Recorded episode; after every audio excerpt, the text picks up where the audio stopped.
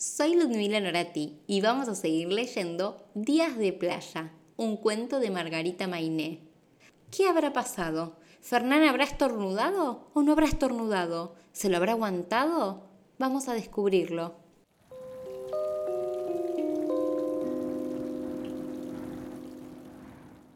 Capítulo 6. Achis.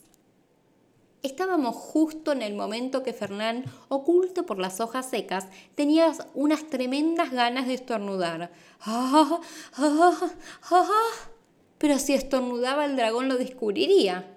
¿Cuánto tiempo puede aguantarse un estornudo? ¡Ah! ¡Chis! Finalmente estornudó Fer y todas las hojas que estaban a su alrededor salieron volando de abajo para arriba, como si su boca fuera un volcán en erupción. Niño y dragón se quedaron mirándose uno al otro. Fernán nunca había visto un dragón de verdad, y este dragón nunca había visto a un niño. ¡Qué boca enorme! ¡Qué ojos rojos! ¡Qué dientes filosos! pensaba Fernán. ¡Qué cabeza pequeña! ¡Qué pestañas largas! ¡Qué nariz diminuta! pensaba el dragón. ¿Cómo hiciste eso? preguntó. ¿Eso qué? dijo Fernán, que ya se había olvidado del estornudo. Ese volcán de hojas que vuelan de abajo para arriba.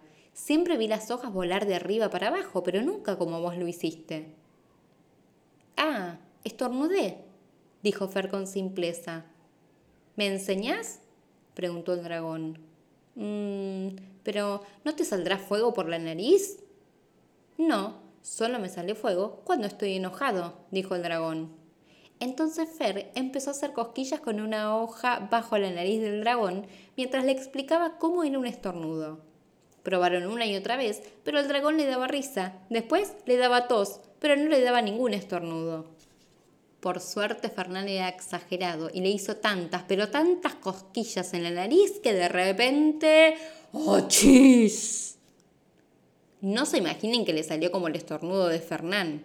Fue el estornudo más fuerte que jamás hayan visto. Fue realmente como un volcán en erupción, como si un terremoto moviera el mundo. Con la fuerza de ese estornudo, Fernán salió volando por los aires con un millón de hojas amarillas revoloteando a su alrededor. Subió, subió, subió, pero como todo lo que sube, después baja, bajó, bajó y bajó. ¿Y dónde cayó Fernán?